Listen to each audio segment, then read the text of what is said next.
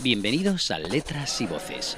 Literatura, ciencia y solidaridad a partes iguales. Un programa que nace aquí, en todo un mundo online.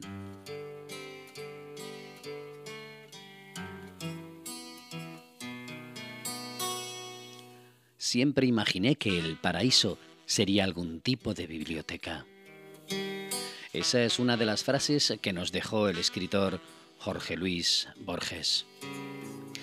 Y es que cada uno de nosotros tiene esa biblioteca personal, particular, mágica, una biblioteca en la que habitan todos nuestros mundos, los visibles y los invisibles. Una biblioteca que, en el programa de hoy, está hecha de poesía, de nostalgia, de silencios, de búsqueda. Una biblioteca elaborada con los cimientos de un nombre, Blas Muñoz Pizarro. Hoy aquí con nosotros en Letras y Voces. Ya sabéis, todos aquellos que quieran dar a conocer o compartir sus obras, creaciones literarias, labores solidarias, científicas, investigación, y no son tan conocidos o los medios no se ocupan o no piensan en ellos, aquí en Letras y Voces, ya sabéis, tenéis un hueco. Literatura, ciencia y solidaridad a partes iguales. Hoy con Blas Muñoz Pizarro. Bienvenidos al universo de la poesía.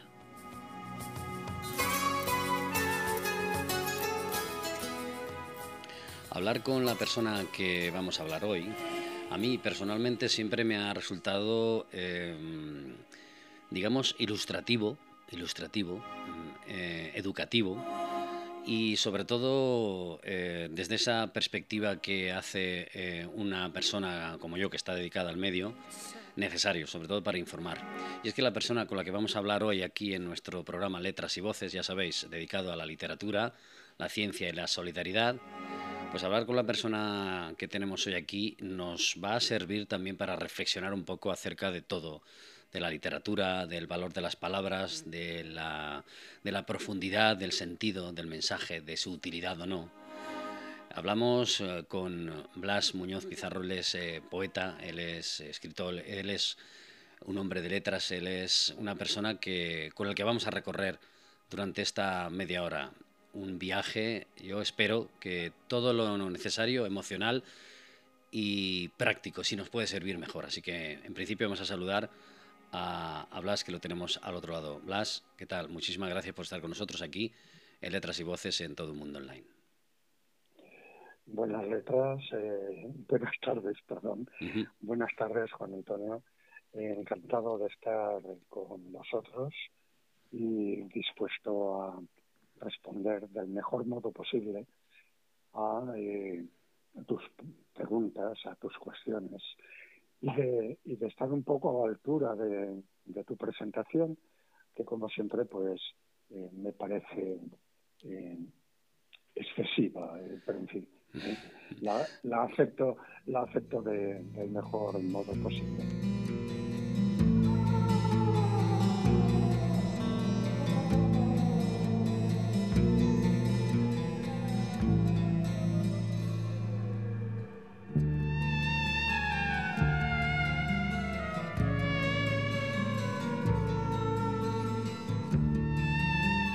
Tenemos que agradecer a, a, Blas que hoy tiene pues eh, lo que suele suceder con las personas que utilizan la voz para sus conferencias y para leer y para recitar poesía, pues hoy tiene un poco la voz así, pero lo oímos perfectamente.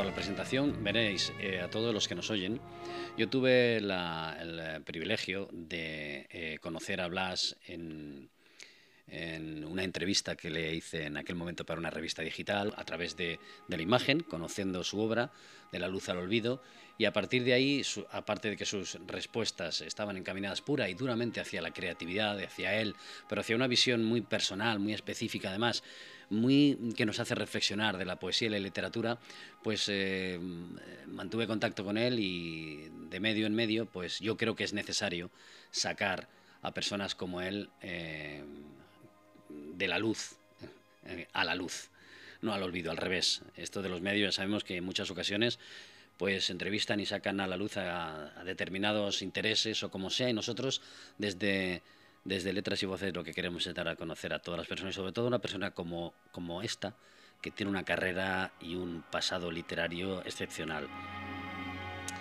Vamos a hablar de él, vamos a conocer su obra, vamos a saber cosas que, que Internet no tiene. Y digo Internet porque en la era de Internet parece ser que todo está ahí, eh, damos una tecla y aparece todo, pero no todo no todo. La verdad, lo que es cada uno, está ahí dentro de él. Entonces eh, esperamos y, preferimos escucharlo de sus palabras, porque, porque en principio podríamos decir que Blas Muñoz, eh, en fin, es un poeta, es un escritor. Que, desde hace muchísimo tiempo ha estado ahí escribiendo y que en muchas ocasiones ha tenido sus pues esos periplos personales de crecimiento, de aislamiento, de los cuales nos va a hablar ahora. Porque Blas, de la luz al olvido, hay otros libros antes, hay otras historias antes, hay otras vivencias antes que solamente conoces tú, que solamente conoce el escritor, el poeta, que te han llevado hasta esta evolución, a este, a este, este, hasta este ser que eres ahora. Vamos a ir conociendo todo eso. Pero ahora mismo este Blas Muñoz, ¿cómo podríamos definirlo? ¿En qué momento está este Blas Muñoz como, como escritor, como poeta?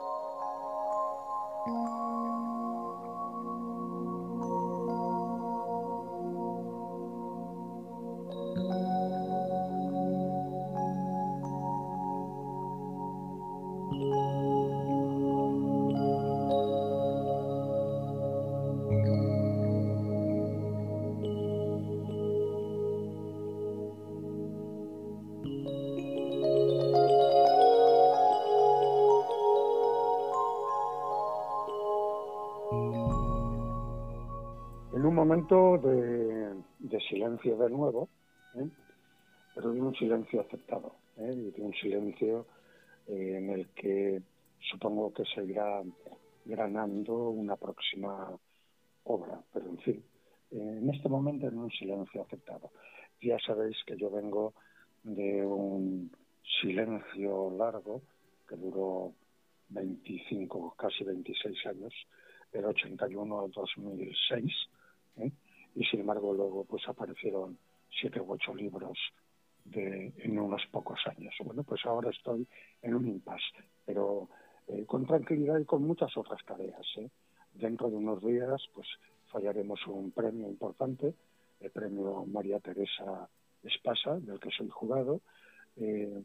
Tengo otro tipo de, de, actividades paraliterarias y es con mi grupo El Limonero Domero. Eh, eh, participo constantemente en la vida literaria valenciana ¿eh? y, en fin, lo que es la creatividad personal, pues a veces va por estos otros derroteros. ¿eh?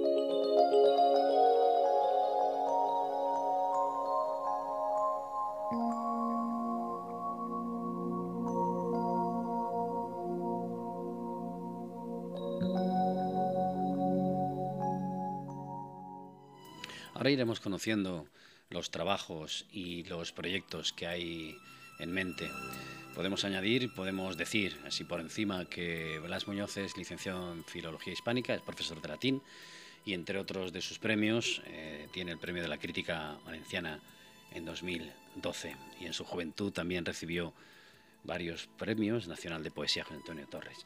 Mm, Verás, eh, Blas, me sucede una cosa cuando conozco o cuando intento entrevistar a personas dentro del universo literario. Y es que, mm, verás, me resulta complicado, ¿sabes? Me resulta complejo. Porque intento, me gustaría que sacáramos un poco la esencia ¿no? de, ese ser creativo que hay dentro, o de ese, ese ser que a veces sufre también a la hora de crear, o de esa explosión que hay en el poeta. Y concretamente en ti, eh, nos has, eh, yo creo que abierto el camino ese precisamente por esos silencios.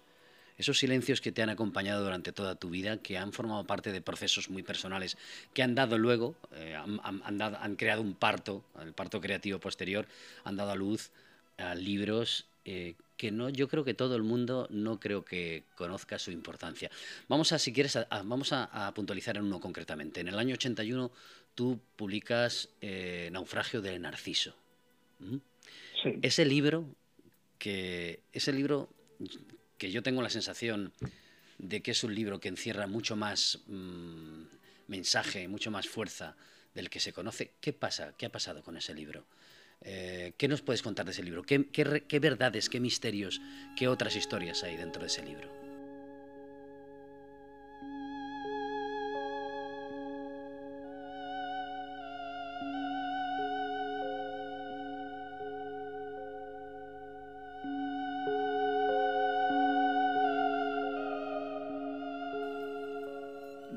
Una pregunta que además me interesa muchísimo en estas eh, circunstancias o en esta fecha concreta. Eh, vamos a ver. Ya no hablo de 1981, me voy a 1970. 1970, de esto pues hace 51 años. Eh, yo una tarde lluviosa en una cafetería de la antigua eh, Plaza del Caudillo, afortunadamente. Hoy Plaza del Ayuntamiento, veo a la gente eh, circular fuera y aquel hombre joven, ¿eh? Eh, muy joven aún, que se encuentra en una soledad interior muy intensa, ve pasar a la gente bajo la lluvia y empieza a escribir.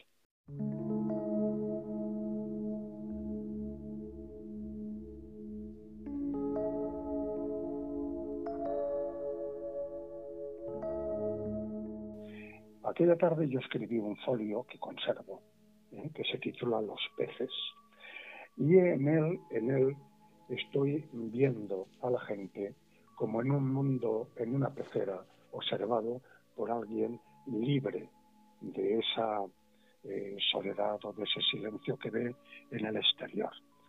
Bueno, pues al final de ese escrito aquella tarde yo sufrí una ligera transformación mientras lo escribía y en eso creo yo en el valor de la escritura. Y, eso lo aplico en mis poemas. Eh, y hago un inciso. Cuando yo empiezo a escribir un poema no sé a dónde voy. ¿eh? Y cuando lo termino, pues he profundizado en mi propio conocimiento. Bueno, pues aquella tarde, cuando yo terminé aquello, no sabía que una semana después, aquel hombre joven, vuelvo a insistir, que todavía no había conocido el amor, lo iba a encontrar. Y digo una, una semana después, estamos hablando del mes de junio de 1970.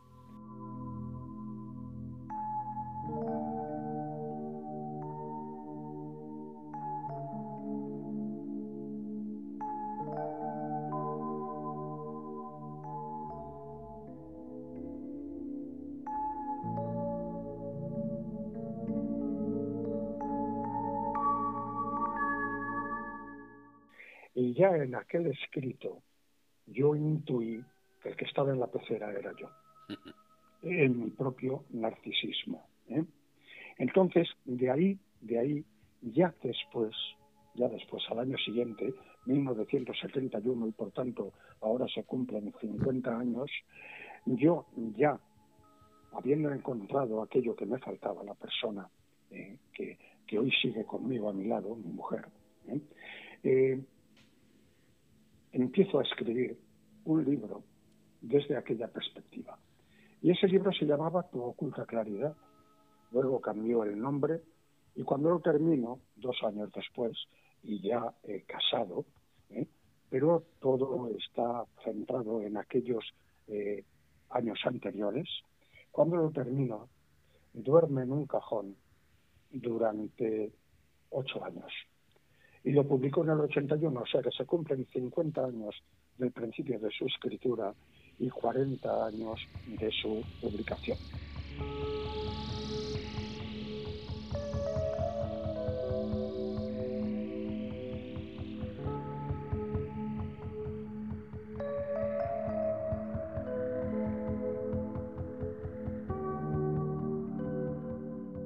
Lo guardé en un cajón porque yo no estaba convencido de su eh, valía literaria.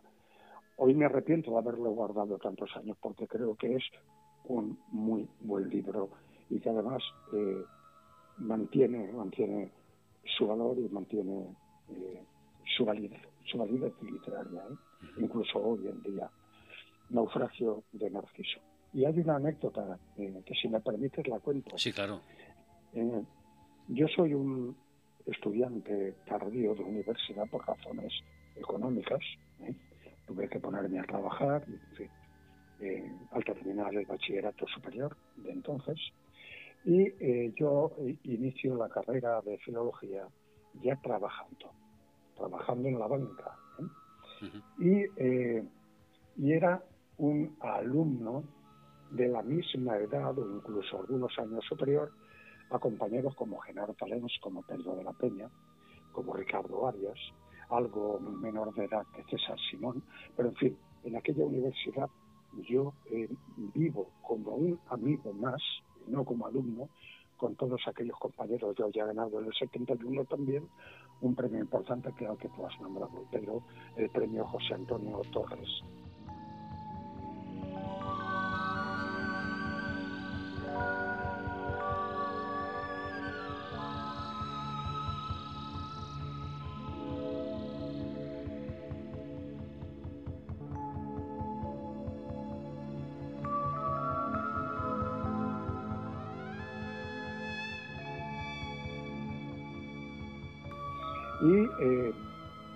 convivencia, aquel libro, Tu oculta claridad, fue corregido en, en la cafetería de la antigua Universidad de Filología de Blasco Ibáñez, fue corregido por dos poetas.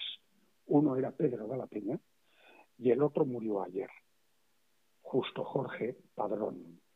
Justo Jorge Padrón, un poeta inmenso, que recibió el nombre de Vicente Alexandre el premio Nobel de manos del rey de Suecia. ¿Eh?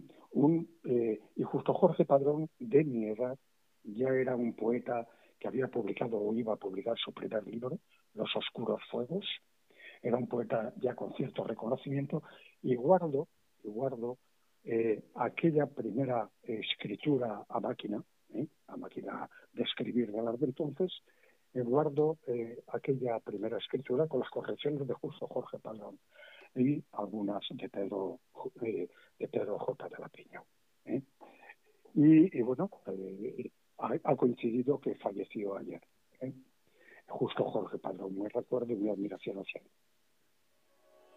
Blas, que determinados libros se editen o los conozca el público en un momento determinado de la evolución literaria que pueda haber o de la denominación literaria de esa época influye?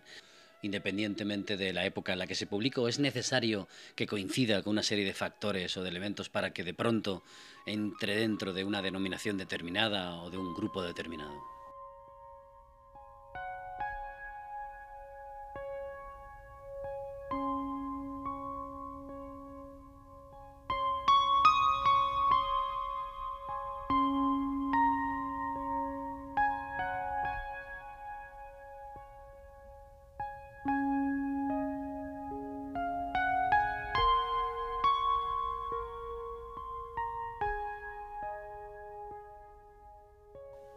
Por supuesto que sí, es importantísimo. Mira, eh, por, no, por no salirnos de Naufragio de Narciso, Naufragio de Narciso se publica por insistencia de un profesor de la universidad, Ricardo Arias, que lo conoce, y me dice, eso no lo puedes tener guardado. Mira, hay una convocatoria de becas de publicación del Ayuntamiento de Valencia, preséntalo. Lo presento y fue, y fue premiado con la publicación. Y se publicó ya te digo, ocho años después de acabar su escritura, en la editorial más importante de entonces en Valencia, ¿eh? que era Fernando Torres Editor. Bueno, se publica, se, creo, que, creo que se publicaron 500 eh, ejemplares y no se distribuyó. Fernando Torres eh, cayó gravemente enfermo y murió poco tiempo después. Y 40 años después, o 30 años, 30 y tantos años después. ¿eh? Bueno, hace, hace 10 años. Hace 10 años, eh, con esto de Internet, yo consigo localizar ejemplares de este libro. Y voy a una librería de viejo, en la calle Balmes, aquí en Valencia, y me dice el dueño de la librería que él compró la colección casi completa, 400 ejemplares, y, que por goteo los ha ido vendiendo todos. Le quedaban cinco o seis y me los llevé. ¿eh?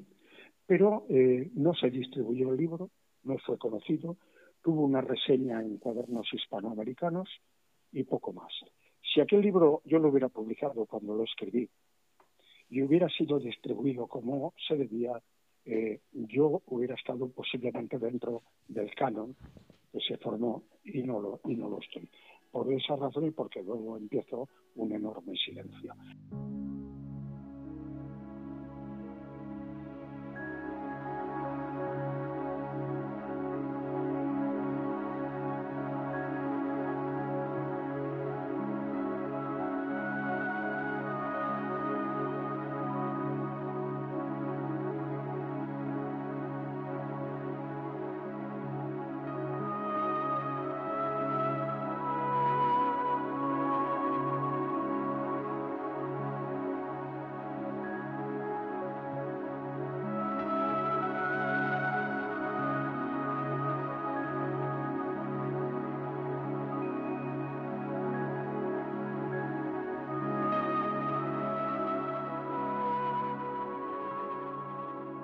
Pero igual que en el canon de los novísimos, a pesar de no estar en la nómina de, la antología eh, tan conocida, no estaban Siles, no estaba Genaro Talens, no estaba el propio de Ser, por hablar de autores valencianos.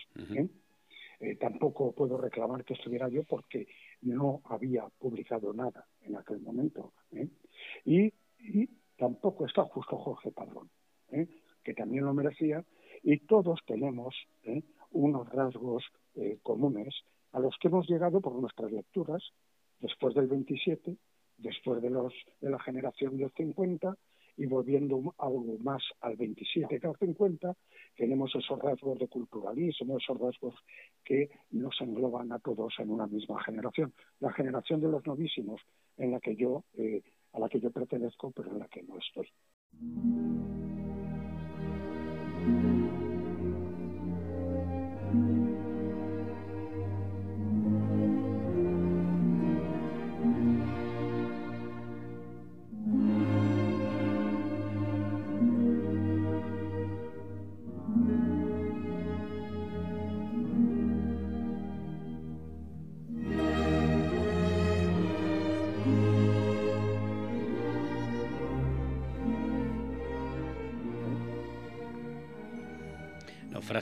Narciso.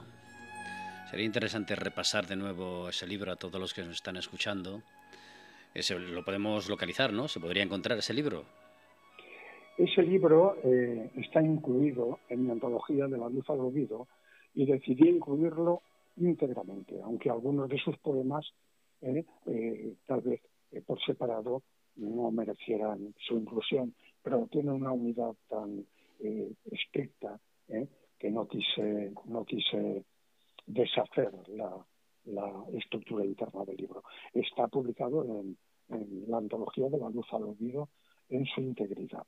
Eh, se ha perdido, eso sí, eh, las divisiones eh, espaciales que suele haber en los libros entre sus diferentes partes internas. Pero bien, pero está ahí.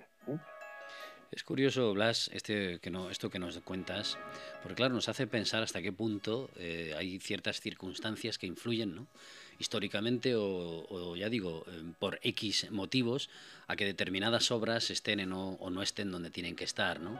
Parece ser como si se necesitase una serie de características o una serie de partes de un puzzle que encajasen para que de pronto una obra que tiene una calidad ya de por sí sea más o menos reconocida como tal o como no.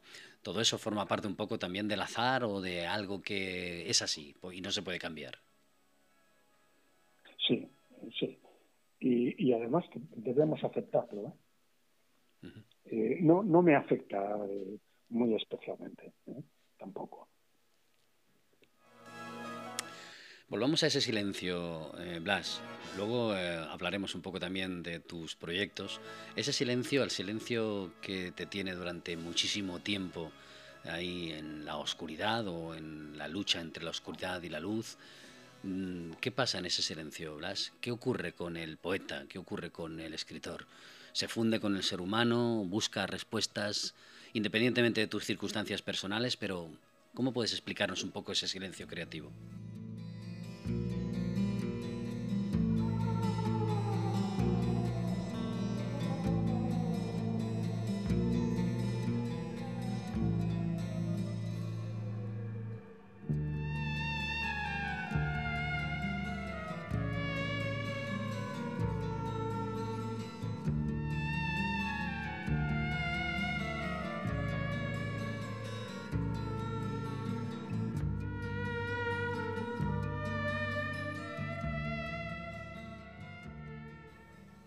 Bueno, las circunstancias eh, personales eh, influyen y tienen mucho que ver.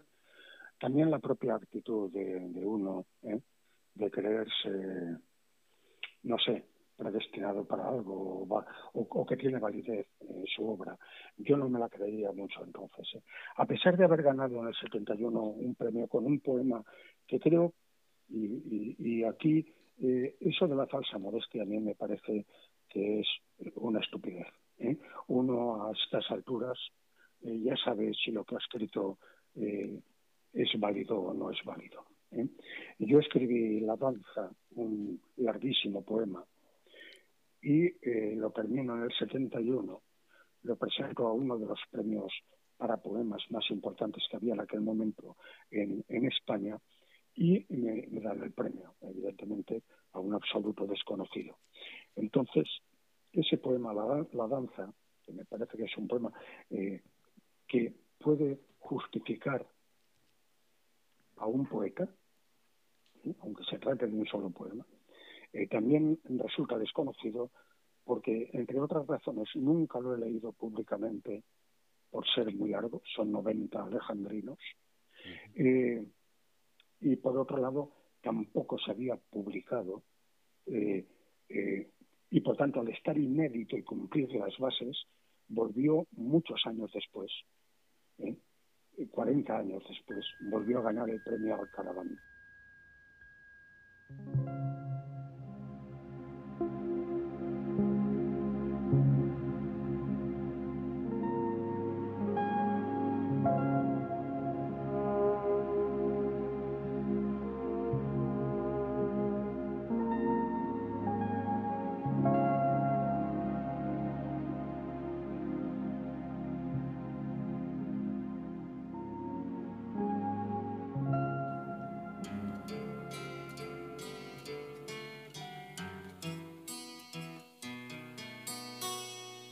Y hasta aquí esta primera parte, primera e intensa y apasionada primera parte con la que Blas Muñoz Pizarro nos ha ilustrado, nos ha llenado el espacio de, de la emoción, sobre todo el espacio que ocupa la poesía en nuestras vidas.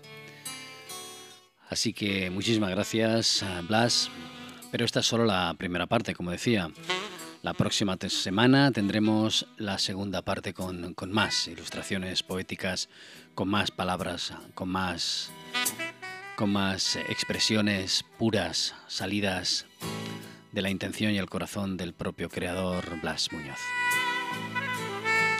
Ya sabéis, todos aquellos que tengáis algo que contar, literatura, ciencia y solidaridad, aquí en Letras y Voces, a través de la propia página en Facebook a través del correo letras y voces Muchísimas gracias por estar con nosotros aquí en todo un mundo online. Ya sabéis, porque todos tenemos que, que dar a conocer aquellas cosas que nos salen del alma y podemos compartirlas, ¿no? No van a ser siempre los mismos, ¿verdad? Letras y voces, literatura, ciencia y solidaridad a partes iguales. Aquí, en todo el mundo online. Hasta el próximo programa, segunda parte de Blas Muñoz Pizarro.